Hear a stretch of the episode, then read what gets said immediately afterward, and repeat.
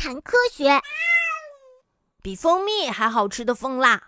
小咪列生活在非洲和亚洲的热带丛林里，以吃小虫子和果实为生。Really？它们的个头呀和麻雀差不多大，而且羽毛的颜色也很暗淡，所以呢，人们很难注意到它们。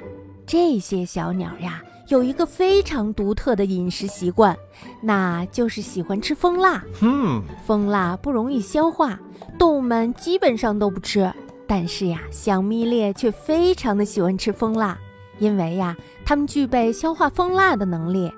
它们呀，还能闻到这些蜂蜡的味道，并且准确的找出蜂巢的具体位置。哇哦！嘿呀，不要小瞧我，我呀就好像是一个探测雷达一样。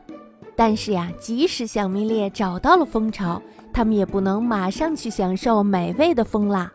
那是因为害怕被蜜蜂蛰到吗？不是的，蜂巢一般都建在树干的里面，所以呀，仅凭小蜜列尖尖的小嘴儿，根本无法扒开树皮。哦，原来是这样啊，那我就知道了。原来他们是需要蜜獾为他们出力呀。这就是小蜜列会引导蜜獾一直到蜂巢所在的地方的原因。